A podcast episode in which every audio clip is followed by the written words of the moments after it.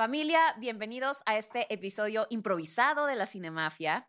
Lo que tuvimos que hacer Anuar Alum Canavati, su host maravilloso, y yo, Pamela Cortés, fue inventarnos esta dinámica en Instagram en la, que, en la que ustedes nos proponían el tema que íbamos a grabar porque nuestra invitada falló y no pudo venir. Entonces, eh, nos dieron la grandiosa idea de pensar nuestras 10 películas que son guilty pleasures, o sea, son esas películas que nos da pena aceptar, que nos gustan, pero las vemos escondidas y no le decimos a nadie y cuando nos preguntan y nos exponen y nos exhiben al respecto, nos da mucha vergüenza. ¿Ok? Entonces ahora nos vamos a exhibir ante ustedes con toda la vergüenza del mundo a decirles qué películas horrorosas nos fascinan.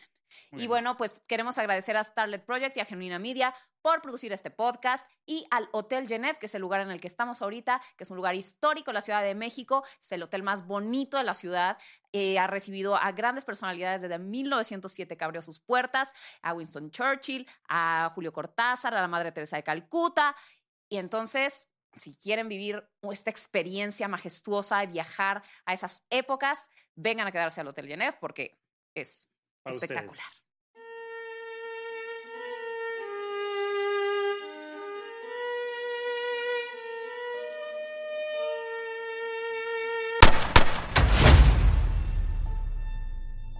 Para ustedes. Sí. Muy bien. Vamos a empezar. Nuestras 10 películas de Guilty Pleasure. Te cedo la palabra, mi querido Anuar Canavati. Pues mira, hay una película que a mí me gustaba mucho. Con fuerza, Anuar, con Y fuerza. Acéptalo. Empecé a juntarme con gente como tú, crítica de cine y así. Me la hicieron mierda. y yo la amo, que es Troya. ¡Ah, Troya! A mí se me hace fascinante. A mí se me, me encanta justo, o sea, esta, este conflicto entre los griegos contra los troyanos. Me encanta la relación de, de Paris con Héctor. Me encanta, o sea, la acción está extremadamente bien dirigida. Eh, me encanta ese duelo de Héctor contra Troya. Híjole, no sé. Y por último, cuando matan a, a- a Aquiles, se me hace muy poético cómo se puede quitar todas las fechas del cuerpo, menos la del talón. Y ahí nació la leyenda. Entonces a mí, a mí me fascina, la verdad. Y justo me identifico mucho con el personaje de Paris, o sea, Orlando Bloom, porque yo de chiquito era igual. O sea, yo me buscaba pleitos y cuando había pleito, Qué feo que te identifiques con Sí. Paris, era un puñetas. mis ese primos me güey. defendían. me defendían. Entonces, siempre decían mis primos, como tú eres Paris. Yo decía, como, sí, a huevo, yo soy Paris. No manches. Y luego, Me ofendería cabrón que me luego- dijeran eso. No, no, pero luego Paris mata a Aquiles. De nadie pudo matar a Aquiles. Bueno, eso. ay, sí. el mejor guerrero de toda este, este lugar. Y el único que pudo fue Paris. Entonces, así que digas que inútil es, pues tampoco. Pues sí, sí, bueno, a mí la verdad me parece Troya, me parece inmunda. Se me hace que son un montón de Max Steel aceitados. A Brad Pitt no le creo el papel de Aquiles, pero ni de broma. Este, No mames, cuando introducen a Aquiles es lo más padrote. Que está, súper artificial. no, no es cierto, que, que está el ejército este y dicen como, Ajá, y llega bring yo, Aquiles "Cool, todos, A tu mejor guerrero. Exacto. Ay, lo despiertan, estaba con dos chavas, lo despiertan, se pone su armadura, corre y se mete un super, le mete un Superman al cabrón y lo mata. No, es padrotísimo. ¿Qué dice, qué dice producción, verdad que sí? Ah, bueno, No, ey, No. Todos están, todos están a mi favor. es horrible. O sea, es, es de esas películas que. Es más, hasta la muerte de Aquiles es el cliché más grande del mundo. Ya sabes que batalla, cámara lenta y suenan como un canto de. Y entonces sabes que se va, que se va a morir. Ya To- sabes, todo el mundo que entró a todas la película sabía que se muere Aquiles. O sea, yo sé, pero ese, o sea, ya sabes la forma de hacerlo con el canto trágico, con en cámara lenta, o sea, es como todo el cliché de cómo dirigir una muerte en una batalla es la muerte de Aquiles en Troya. No, cero cliché.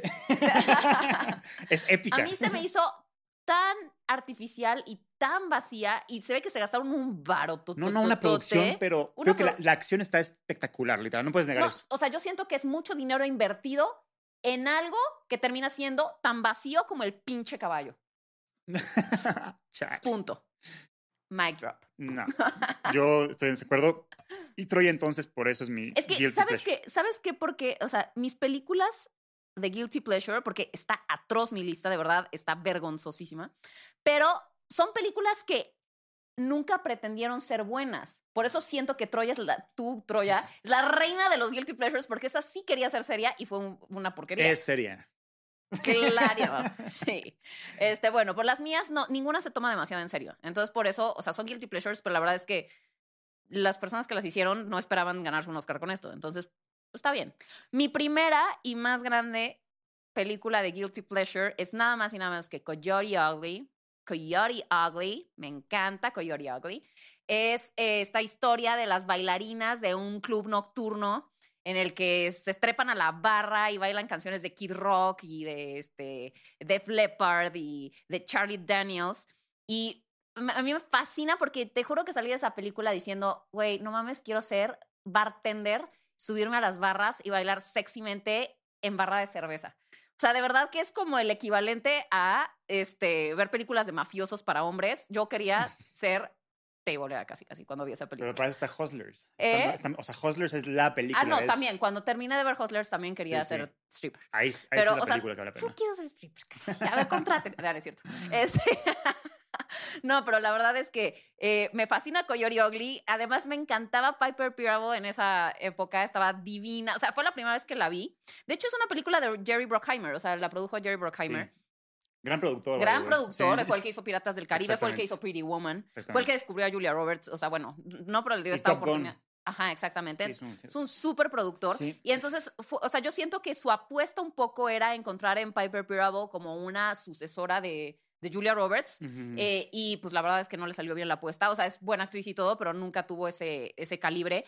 Y la historia romántica está ñoñísima, de verdad está malísima, wow, es horrible. Pero a mí sobre todo lo que me gustaba de esa película eran las secuencias en las que ellas servían los tragos y empujaban borrachos y, digo, y se subían a bailar. Y eso me encantaba. Y este, apuestan al papá en la Mm. barra y está muy, está muy cagada. Me, me encantaba el soundtrack también de Leanne Rimes. Eh, estaba muy perro. Y hasta la fecha lo sigo escuchando. You can try to resist. Buenísimo. Eh, y sí, ese es mi primer guilty pleasure, el número uno, Coyote Ugly. Véanla. Chale. Ok. Ah, también salían Bridget Monahan y María Bello y uh, Tyra Banks, la modelo, guapísima, espectacular. Ok. Mi segundo Guilty Pleasure sí es muy polémico. A ver. A mí me encanta, es una película con la, justo con la que crecí. La veía mucho de chiquito. De hecho, cuando te conocí, te lo conté y te burlaste de mí. Ah, como y, siempre. Y este, sí, exacto. Y este, Pearl Harbor de Michael Bay. Uh, Sí, sí. La verdad es que sí me gusta, sí me gusta, me gusta. o sea, se me cae en el tercer acto, sí. Yo creo que toda la película tuvo que haber transcurrido en Pearl Harbor, como decía el título. Ajá. Ya cuando se van a Japón y así, ahí ya me cagó la película. Pero en general me gustaba mucho, o sea. ¿Quién era Kate Beckinsale, verdad? ¿Era Kate Beckinsale y este- y, y Ben Affleck? Ben Affleck y el güey este que salía en Vírgenes Suicidas también, que lo- se lo- un, un talentazo de güey ¿Quién, güey? y le cagaba la actuación. Se fue el nombre del güey. El que sale como Danny. Bueno, el otro, el otro piloto.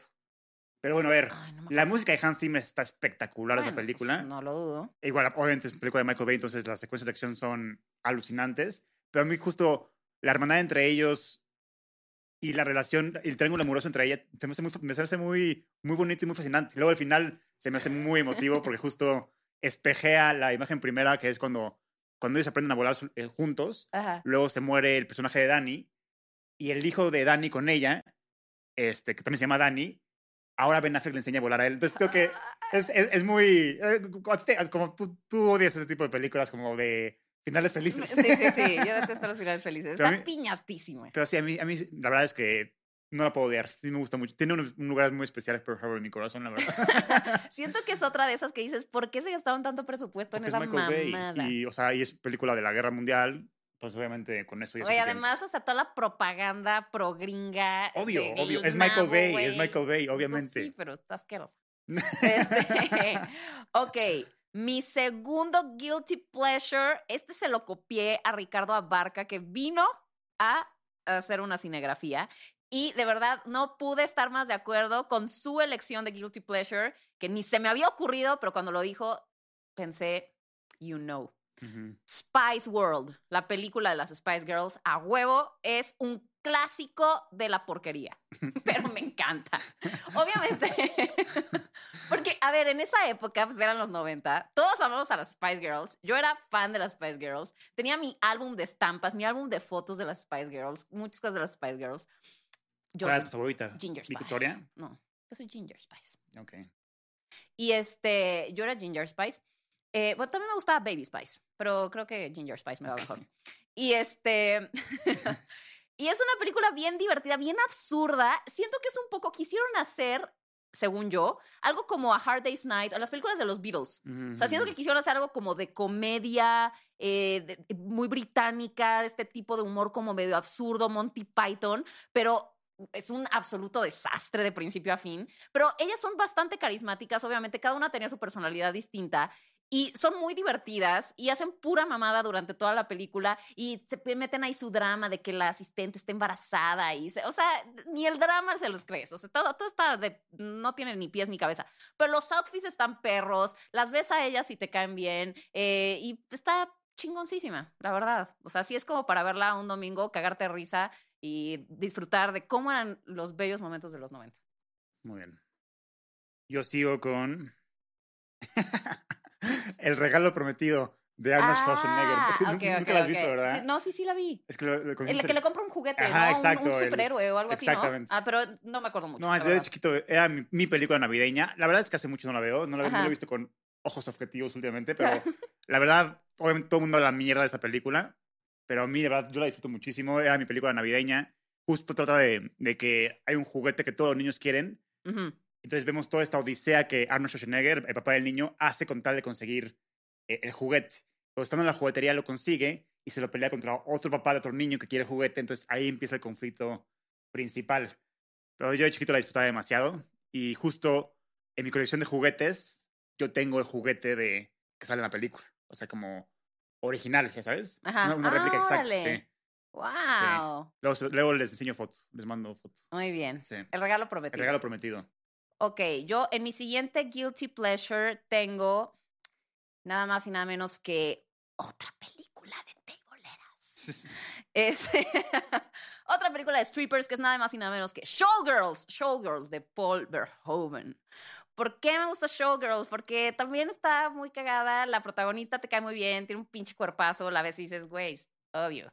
Eh, tiene escenas muy sexys, a mí me encantan las películas que son como, como de eroticonas así cagadas. Y eh, esta está muy, muy, está malísima, malísima, malísima, pero es de esas que son tan malas que son buenas.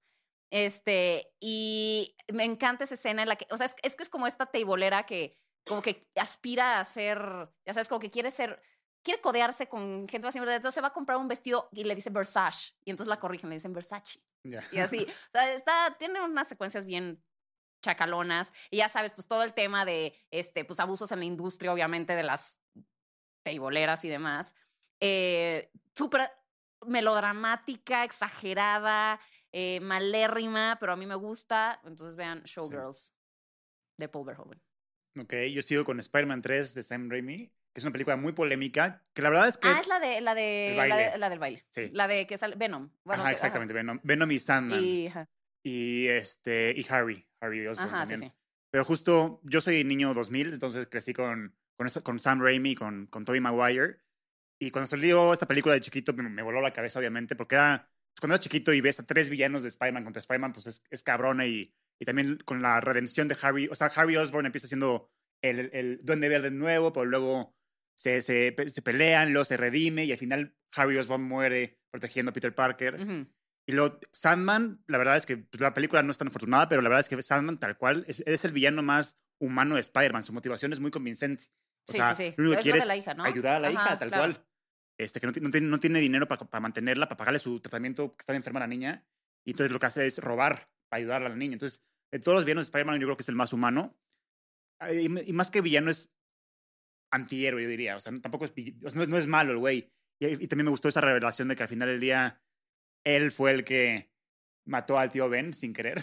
Ah, sí, sí, sí, Entonces, sí. Cosas así. También, este, sí, o sea, lo- sí ya reconozco que el baile es ridículo, que la transformación de Peter Parker al lado oscuro es ridícula y que la motivación de Venom es ridícula. Pero con todo y todo, me sigue me gustando mucho a mí, la verdad. No la puedo odiar como, como otros. A lo mejor si lo hubiera visto a esta edad, ya hubiera dicho es una mamada esta película, pero como la vi muy chiquito, le tengo un cariño muy especial. Muy bien. Sí. Muy bien. Sí, no, sí. pero no está, o sea, la verdad no es tan guilty No, pleasure. y y ya. Así, siendo no, no, honestos. y ya, no, sí, o sea, ahorita ya no, porque ya la gente, con todo este multiverso y con los memes, sí, ya lo Bueno, se ha aceptó. reivindicado, es y ya se ríen. Y hasta Ujú. en Spider-Man No Way Home querían que una escena post sea los tres Spider-Mans bailando Ah, el baile de Peter. Parker. Entonces ya se hizo canon, o sea, ya, ya es como que ya la gente la, ya, ya la abrazó, por decirlo así, Ajá, ¿no? Pero sí, sí, sí. se tardó 20 años en que pasara eso. Ok. Durante 20 años sí fue Guilty Pleasures y, y, y con alguien cuando hablas serio de cine con alguien, pues no mencionas Spider-Man 3, la verdad. Sí, no, no. Sí, de- sin duda yo creo que es la menos querida de todas. De todas Spider-Man, sí, Sí. sin duda, sin duda, sin duda. Pero tampoco yo la considero guilty pleasure, pero... Sí es guilty pleasure, porque, Ah, bueno, exacto. Que, bueno, sí. O sea, que la disfrutes o sea, en serio, sí. exacto. Sí, ok, exacto, está bien. Exacto. Te la doy. Eh, a ver, este, mi otro guilty pleasure, ay, me acabo de disfrazar de esa película y me encanta. Y esta sí me encanta, de verdad. Y neta no la considero tan mala como debería. Eh, Practical Magic, que este, ¿cómo se llama en, en español? Hechizo de amor. Hechizo de Ah, amor. Con Nicole Kidman y con Sandra Bullock. Eh, es, yo creo que es de esas películas que el personaje de Nicole Kidman a mí me inspiró muchísimo para ser quien soy. O sea, ya sabes, de esos que veías y decías, puta, es mi ídolo, quiero ser como esa persona. Me encantaba el personaje de Nicole Kidman. Y además, o sea, somos muy parecidas, mi hermana mayor y yo somos muy parecidas a los personajes de esa película. Ella es muy como Sandra Bullock y yo soy muy como Nicole Kidman. Y entonces yo- Steph, bien, gracias. Bueno, pues Steph, eh, este, eh, eh, Sí, exacto, el exacto. gato negro de la película. Eh, sí, pero, o sea, como que siempre me identifiqué con este personaje como rebelde, con una con loca, así como. Sí, más, mucho más alocada. Mi hermana el mayor es como muy perfectita y yo soy como. Estoy más loquita. Y este, y, me encanta además todo el tema, digo, yo soy muy escéptica y yo no creo en nada de nada, entonces no creo ni en la magia, ni en el tarot, ni en los signos, ni en los hechizos, ni en nada, ni en lo esotérico, ni en las energías, ni nada, básicamente. No creo en nada. Pero, eh, pero me encantan las películas que tratan de eso. A mí me encantan las películas de magia porque sé que vive la magia ahí. O sea, porque para mí no existe el mundo real, pero me gusta lo- lo- o sea, eh, vivir esas cosas a través del cine. Entonces, me fascina, es pues, la historia de estas hermanas que son brujas que viven en un pueblo, pues por ahí de- en Massachusetts, eh, aquí hay donde están todos estos pueblos de según de brujas. Y entonces, pues ellas obviamente no se integran bien a la sociedad, son buleadas, llevan, es como todo un linaje de una familia que son brujas y viven como, pues integradas y no en la sociedad porque como que la gente les tiene un poco de miedo porque suceden cosas extrañas a su alrededor. Y luego es el personaje de Sandra Bullock que, este, pues ella como que quiere encontrar el amor, pero hay una maldición de la familia que ninguna de ellas va a tener como una pareja bien nunca. Y entonces siempre que, que se enamoren, o sea, se va, o sea, se va a morir la pareja. Entonces, este, o sea, cuando encuentren el verdadero amor, eh, les va a pasar una tragedia. Entonces, me encanta la premisa, me encanta estéticamente, es, está- es muy mágica, o sea, tiene como, o sea, toda esta, o sea, te, te gustaría vivir en ese pueblito. A mí me fascina. Y me fascinan ellas y me encanta el personaje de Nicole Kidman y ya, muy bien. Practical Magic. Muy bien. Sigues. Yo desde que era chiquito soy obsesionado de las tortugas ninja, me fascinan. Ok. He visto todas las caricaturas, las películas de los 80s, 90s, este, 90s más bien. Y este, y luego salió un remake en el 2015, 2016, que la gente lo odió con todo su corazón. Y la verdad es que a mí me gusta mucho. Sí reconozco que la actuación de Megan Fox es un desastre, que la película es un cliché andante, que, que los, los villanos son lo más superficial del mundo y todo eso, pero la verdad es que me encantó el diseño de las tortugas, me encantó cómo sí la atinaron a la personalidad de cada una Ajá. se me hace divertidísima, entretenida y ju- justo como la tortuga ninja representa a mi familia, porque todos somos cuatro primos, eh, hombres, de parte, de parte, entonces cada quien Era tiene... su tortuga. es- Exacto, entonces Ah. como que es una película ¿Tú hasta personal, Rafael, Ok. sí. Rafael, yo soy Rafael, el, el- el rebelde, enojón, ya sé, Ah, muy bien. en la familia. pero la verdad es que yo, la dos ya es una mierda, objetivamente es una mierda, pero ya la primera película que de 2015, a mí sí me gusta, la verdad, sí la disfruto mucho. ok. Sí. Muy bien. Este, ok, bueno, mi siguiente eh, película de Guilty Pleasure es El caso Thomas Crown. Que la verdad no es tan guilty. Así ya, hablando en serio. La verdad es que no es tan guilty el caso, el caso Thomas Crown, la de Pierce Brosnan. Sí. Eh, pero, o sea, entiendo que es que la volví a ver apenas y si dices, ay, tiene unas secuencias tan noventeras. La vi con David. Ah, ya. Ajá. Y este, David es nuestro productor del podcast. Eh, y, y la vi con, con el buen Dave, eh, porque él nunca la había visto. Y entonces yo así como de, ah, te, te voy a poner una película que te va a encantar porque este güey es un padrote. Y este, y, y ya se la puse y güey, tiene unas secuencias tan cutres y tan noventeras y tan chafas, pero es buenísima. O sea, el Pierce Brosnan se ve como nunca en su vida. se ve hermoso el güey, o sea, lo ves y dices, sí, sí, sí quiero a ese güey. Eh, sale hecho, René Russo. Sus películas como Bond son guilty pleasure, yo creo. Exactamente, pero es, el- es ese mismo look and feel Sí. que tienen sus películas de Bond, que tiene Sí. la película de Caso Thomas Crown. Pero Sí. pues es este ladrón, de- o sea, ese es el güey más padrote del mundo, es el ladrón de arte. Que, este, que además es un millonario, pero roba arte por gusto. Y entonces se mete en toda esta intriga con la que la- va a cobrar el seguro de la obra de arte que se acaba de robar. Entonces se Ujú. enamoran y es, es una pendejada. Pero, y, y está súper ñoña. La música está, la elección musical de verdad de esa película es horrorosa. O sea, es, es como así, ya sabes, como música de elevador, inmunda, pero me encanta. Entonces, bueno, caso Crown. La última, la última secuencia, ahí sí tiene una buena canción que de hecho se volvió, digo, obviamente Nina Simone con este Sinner Man, pues es una canción icónica, pero aquí uh, pusieron como un remix que está muy chingón y ya se volvió como la canción de Thomas Crown ya Ajá. sabes, y es cuando entran al Museo Met y él devuelve la obra que se había robado al principio de la película, pero todo el tiempo, bueno, devuelve, porque todo el tiempo, o bueno, ya estaba de vuelta desde hace mucho tiempo en el museo. Spoiler alert. Pero es una gran secuencia porque todos los, o sea, hay un montón de gente en el museo con sus bombines como del cuadro de Magritte y está increíble. Muy bien. Yo sigo con una de mi querido Steven Spielberg, que es La Guerra de los Mundos, que tuvo un, un gran rechazo por tanto los fans de la novela como por la audiencia como por la crítica, en especialmente porque dicen que tiene un dios ex máquina al final, que dios ex máquina es cuando de la nada se resuelve todo sin tener Sí, que sí, una justificación. Pues la verdad es que yo la vi muy chiquito y me perturbó, cabrón, pero me perturbó tanto que se, se me generó una obsesión por volverla a ver una y otra vez, ¿no? Ok. Entonces, tiene imágenes que a mí me, a la fecha me siguen perturbando. Por ejemplo, cuando, cuando empiezan a evaporar a todo el mundo en la calle o cuando le succionan la, la sangre y con, las ven- y con la sangre hacen, empiezan a hacer como su, su, planta, su plantación esta de, de- como roja. ¿Sabes cuál o no? No, la neta ni la he visto. ¿Nunca has visto La Guerra de los Mundos de Steven Spielberg? ¿Cómo es de Tom Cruise? Es como de, bueno, X, es- No. es- no, neta no. No. Y- Te estoy, te estoy dando, súper dando el avión. Te Ah. quiero mucho. no, pues tú es vela. Pues, ¿para qué voy a ver algo que está inmundo? no, o sea, a mí sí me gusta, pero es Steven Spielberg. Tienes que ver toda su filmografía. Ah, ok, tengo que. no puedo creer que nunca viste La Guerra de los Mundos. No manches, es de las primeras películas de Spielberg que yo vi, literalmente. Ah, mira. Sí. ¿Y con eso te enamoró de Steven Spielberg? No, E.T., Jurassic Park y eso. Sí, sí, sí. Pero la verdad es que a mí sí me gustaba mucho La Guerra de los. Mundos. Y, y también sale Dakota Fanning, eh, muy chiquita, con, de sus primeros papeles. Y, este, y fue la segunda colaboración que, que hizo con Tom Cruise. La primera fue en, en Min- Minority Report. Yeah. Ok, Sí, ese es mi, ese es mi guilty pleasure. muy bien. Eh, ok, yo voy a decir otra que es de esas películas que me encanta. e- Es que ya no es mi guilty pleasure en realidad. Ya no es mi guilty pleasure, pero lo fue y yo no sabía que era tan guilty. La volví a ver y dije, güey, no puedo creer que en algún momento me gustó esta porquería. ¿Cuál? The Hot Chick, la de Rob, eh, Rob Schneider. Ah, ya, A ya. la no madre, qué porquería. Sí. No, no, no, pero por eso te digo, ya, o sea, Ah. cuando la volví a ver dije como, Nah, sí, ¿en sí, qué momento me gustó esta mamada? Está asquerosísima, pero, o sea, ¿no? exacto, o sea, me di, me di pena yo misma. O sea, yo fui mi propia, eh, ya sabes, burla de, de ya, Guilty ya. Pleasure. Ajá. Yo misma me vi a mí misma del pasado y dije, no mames, Pamela, que eso te gustaba. ¿ok? Fue como un arrepentimiento muy grande.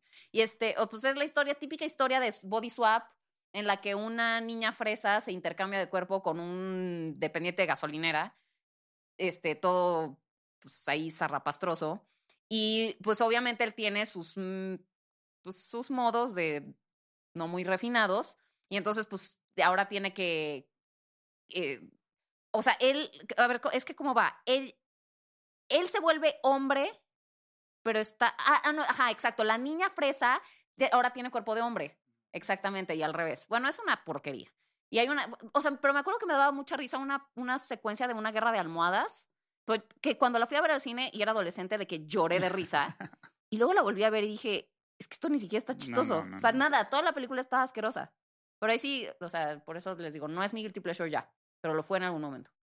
Bueno, yo sigo con Annabelle Comes Home, la tercera película de Annabelle. Ok. La verdad es, objetivamente es malísima, o sea, la actuación, las actuaciones son malísimas, la historia es malísima, no hay, no hay historia más bien, pero la verdad es que es tan divertida la Ajá. película de ver y los jumpscares están tan bien dirigidos que te la pasas bien viéndola. Por más que objetivamente es una porquería, Ok, ok. yo cuando fui al cine estuve me sacó un pedo tras otro pedo, me reí, sea, entonces la pasé muy bien en esa película y, y por más que sé que está mala, la verdad es que yo sí la disfruté mucho. Entonces, Annabelle Comes Home, para ver una película así para, para puro jumpscare pendejo y apagar la mente y estar con tu novia, creo que es la opción, la verdad. Saludos a Joan, la novia de Anuar. No, Joan no lo va a ver ni de milagro nunca. No, pero saludos a Sí, Joan. sí, sí, sí, saludos a Joan. Saludos a Joan. Sí, sí.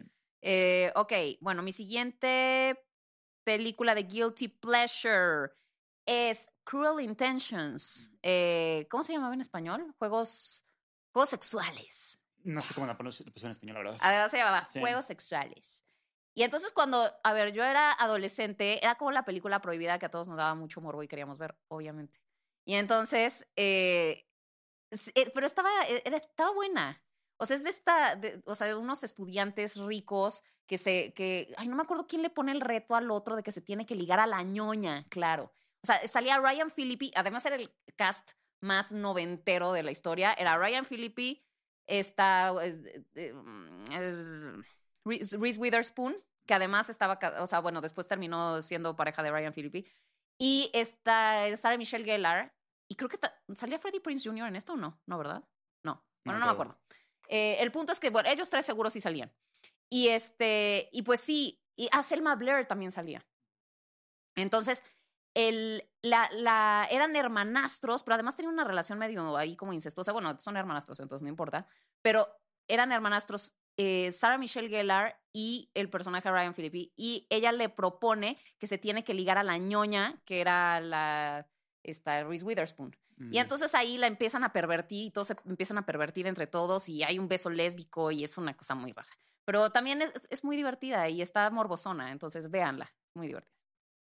Yo sigo con una que se llama I Am Number Four. ¿La has visto o no? No. La neta, la premisa es muy interesante y yo a la fecha sigo esperando una secuela o un remake. Yo me echaría el ¿En remake. la que salía Abigail Bresley? No, no, no, ¿quién era? No recuerdo cómo se llama el cast, la neta. Ah, O sea, lo único que reconozco era un ¿o chavito. Chloe Moretz? Chloe Grace Moretz, no. No, no salía. No, no Ah. pero es del estilo de peli- típico, de película, como película es, adolescente, ciencia ficción, Ok, ok. de esa época, just- justo le diste en el Ok. clavo. Es mismo tono, mismo estilo, pero a mí la premisa se me hace muy interesante, es una raza de alienígenas humanoides o sea, Ajá. que tuvieron que, que huir de su planeta porque había unos cazadores, una raza alienígena cazadora que los estaba matando y nada más quedan este, 10 de ellos, ¿no? Matan al uno, matan al dos, matan al tres, I am number four, entonces, es- o sea... Ah, ok. Está ok, interesante ok. la Ajá. premisa. Entonces, vemos como sale Timothy Oliphant, el de Once Upon a Time in Hollywood. Ah, ok, ok, ok. Y él es el mentor de- del, Del del no- chico. ajá. Ajá, exacto. Y cada número tiene un poder diferente. Ah, Entonces, está chingón. Está padre el concepto. La película, la verdad es que no funciona porque está mal actuada, tiene mal ritmo. Este, la verdad no, no me acuerdo de detalle, pero creo que un buen remake le caería muy bien a esta franquicia porque, la- como te digo, la, la idea está Sí, no muy interesante, la verdad. Mm. O sea, a mí me encantaría hacer un remake de esa película, 100%. Pero bueno, la 1 me gustó mucho cuando, cuando la vi. Y a la fecha sigo esperando la secuela del libro que se llama I Am Number 6, que ahora se enfocan en, en la número En 6. la número 6. O Sí. sea, el quinto se muere y ahora. No, el quinto no, pero Entonces. el 4 conoce la 6 durante la película. Ah, ok. y ahora ahora, se- se centra la Exacto, historia en, en el exacto, 6. ok, muy sí, bien. Sí. Ok, mi siguiente. Puta, qué asco. Este. Ok, Anaconda. No, no, ¿cómo, te, cómo te gusta Anaconda? No. Y cuando la vi, es, es- es que está horrible, horrible, horrible, horrible. Pero el otro día la volví a ver y está, sigue estando horrible. Eh, pero, güey, o sea, sale John Voight y sale Jennifer López y es, pues, es un grupo de gente que se va al Amazonas a, este, porque está la leyenda de que está este monstruo gigante, no sé, que ya ni siquiera sé por qué llegan ahí. No. Pero está malísima, sí, malísima, sí. malísima. Pero me encantaba de niña y la vi hace no mucho y como que dije, la disfruté. La disfruté. Es de esas que, que están. O sea, hay una parte, a ver, hay una escena en la que la anaconda se traga a John Boyd y luego lo escupe y él guiña el ojo. O sea, ese tipo de secuencias inmundas, que ya, o sea, que, que ya es como que los, los que le hicieron ya se estaban divirtiendo, ya sabes, Sí. o sea, no, no, no se estaban tomando en serio para nada el asunto. Pero, y también me acuerdo que en ese entonces me impactó mucho la anaconda, según yo estaba súper bien hecha, ya sabes. Y hasta vi un especial de cómo se hacía, porque era animatronic, o sea, era como los de Jurassic Park, los dinosaurios de Ujú. Jurassic Park. Y este, y en ese entonces pues me impactó mucho. La ves ahorita y es una porquería, ya sabes, o sea, se ve chafísima. Pero en ese entonces sí, sí me gustaba y creía que era una buena película. Pero bueno, Ya. sí, qué asco. Yo Pero sigo con Guacala, qué rico. el live action de La Bella y la Bestia. La verdad es que sí, sí lo disfruté mucho. Me gustó mucho Emma Watson como, como, como Hermione, como Bella. Eso no es guilty pleasure. Claro que sí. Claro que es guilty pleasure. A la gente no le gustó. No, eso no es guilty pleasure. Claro a mí sí, me gustó, Por eso, todo eso es guilty pleasure. pero eso no es guilty pleasure. Sí, porque la- si la gente, si la crítica a la gente no le gusta, se vuelve un guilty pleasure. ¿Neta? Sí, obvio, ¿no? Ay, a mí la de la Bella y la Bestia no se me hace guilty pleasure. ¿Ustedes qué opinan? No sé. O sea, porque es polémica. O sea, a la gente no le gustó. La gente mentó madres de esa película. ¿Neta? Sí. Y, y se canceló en países por lo del LeFou y todo ese desmadre. Ah, bueno, pues no sé, a mí sí, me Sí. gusta la del A mí la también me cuenta. live action de la Bella y la O sea, mí me gusta, me gusta es mucho. idéntico a la película original. Y le, Por eso me suma, gustó. y le suma más porque mi siguiente guilty pleasure es La Bella y la Bestia live action. O sea, tú dices Pero es que, que, ese no es guilty pleasure. sí según es yo. porque cuando, cuando a, la gente, a la crítica y a la gente le- le- no le gusta una película, ya se vuelve un guilty pleasure, yo creo. O sea, es como... A mí sí me gusta A mí también. la versión live action de la Emma Watson me encanta como, como Bella. No, me- no, puedo, no puedo pensar en una mejor actriz. A mí al principio, no, te digo, no me había gustado. Sí, su voz está robótica. Su voz está robótica Sí. y a mí al principio no me había gustado, pero se- siento que se gan- poco a poco se fue ganando el papel. Dan al final me encantó. Dan Stevens como la bestia es increíble. Todo el cast, Lu- Lumiere, Ivo McGregor, Ah, sí, está Ian genial. McKellen como, como Ding Dong, este, como Clocksworth, perdón, este, Emma Thompson como Señora Potts. O sea, tiene un cast increíble. Tiene un cast increíble. No, Luke Evans como Gastón se la rifa. Sí. A mí me encantó que hayan hecho gay a LeFou porque tiene todo el sentido del mundo. Todo el sentido del mundo, esa obsesión que tenía con el Totalmente. personaje de Gastón. Y me gustó que le haya agregado esta parte de la peste negra para, o sea, hicieron todavía más tridimensional a, a la bella, a- hacia la bella, porque nos explicaron el backstory de su mamá, de Sí, cómo se claro. murió con la peste negra. Me encantó esa, esa escena cuando la bella, lo- la, la bestia la, la lleva a la bella a, a ese lugar donde se murió su mamá. Sí, sí, sí. Y también este, me gustó que, Sí, como que las cosas que aportaron, sí, Sí. aportaron. sí, exacto. Y, y que todavía hayan indagado más en, en su intelecto, ¿no? Entonces vemos como ella es la inventora y nuestro papá. Exactamente. Entonces, creo que para mí fue un buen live sí. action, sí.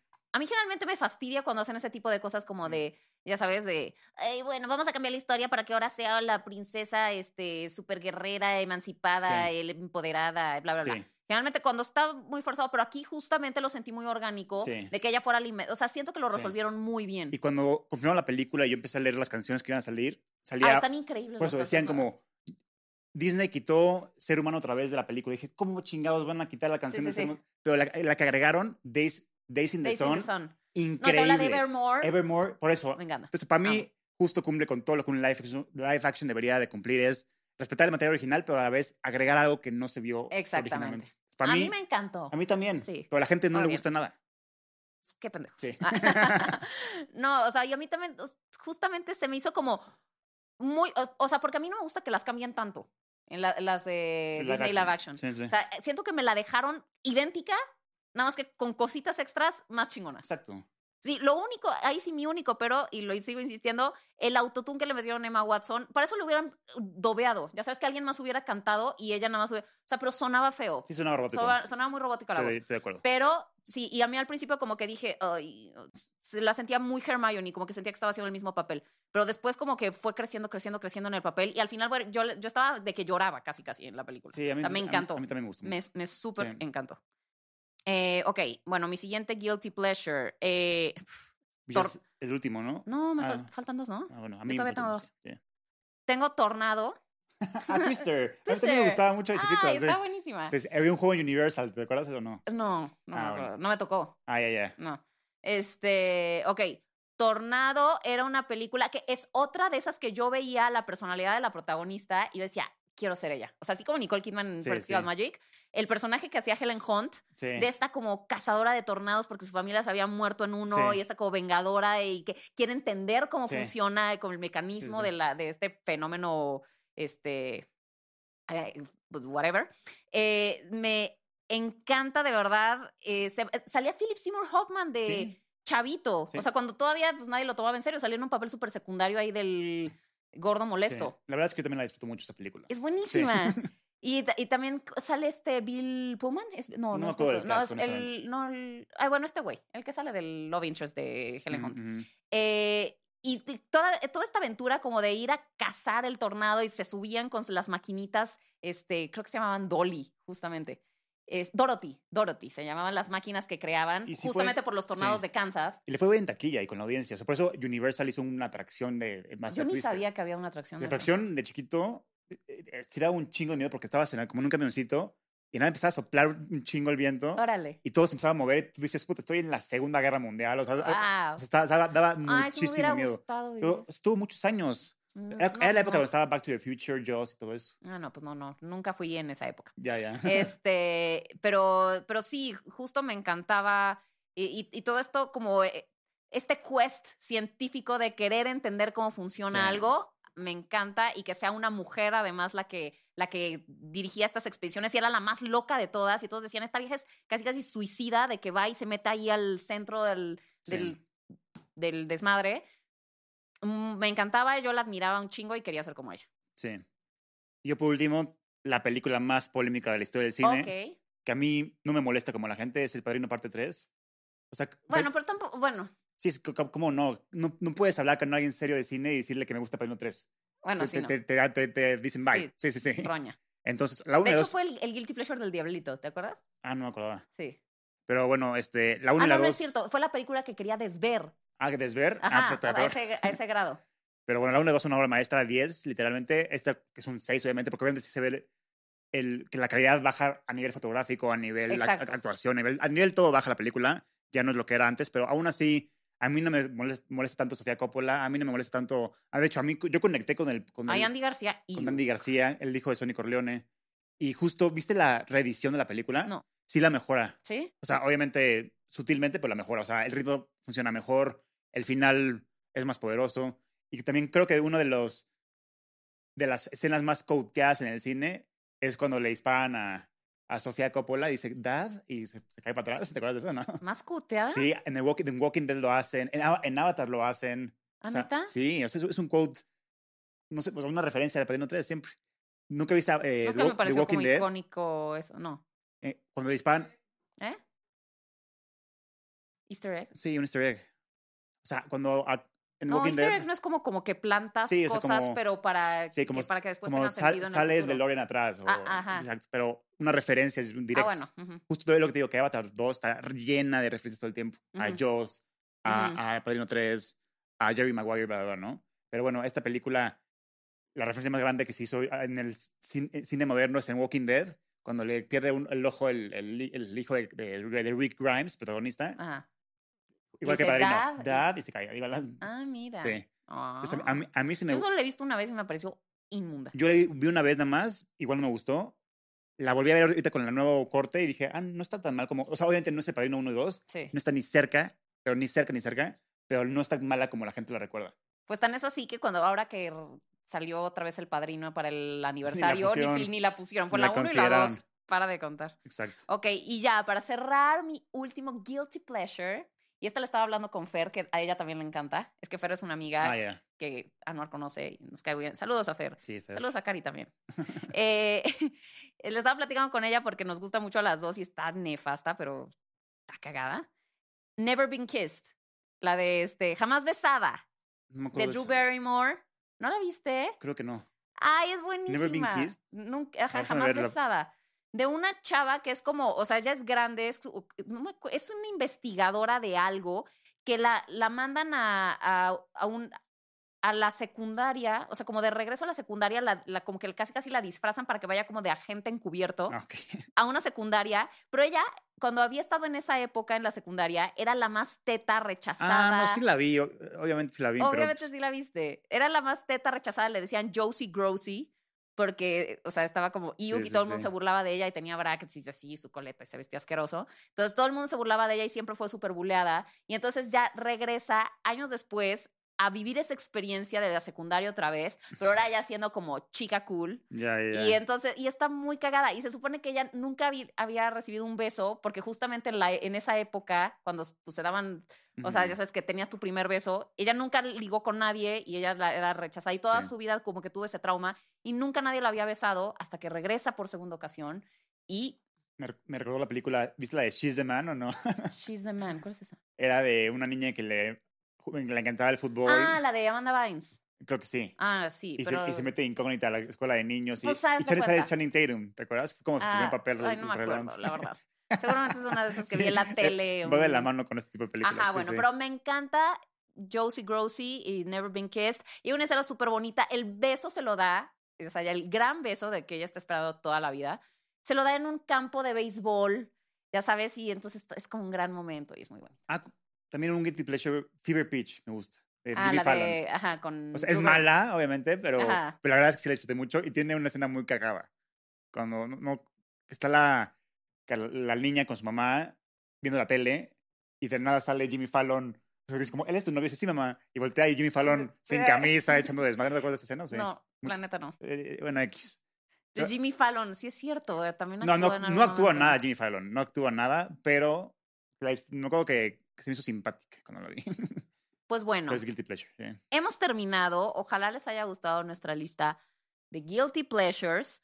Eh, compártanos los de ustedes ahí en los comentarios. Díganos qué películas les da mucha pena aceptar que les gustan. Eh, y bueno, pues comenten, compartan, denos like, suscríbanse. Y nos vemos en el próximo episodio de La Cinemafia. Adiós.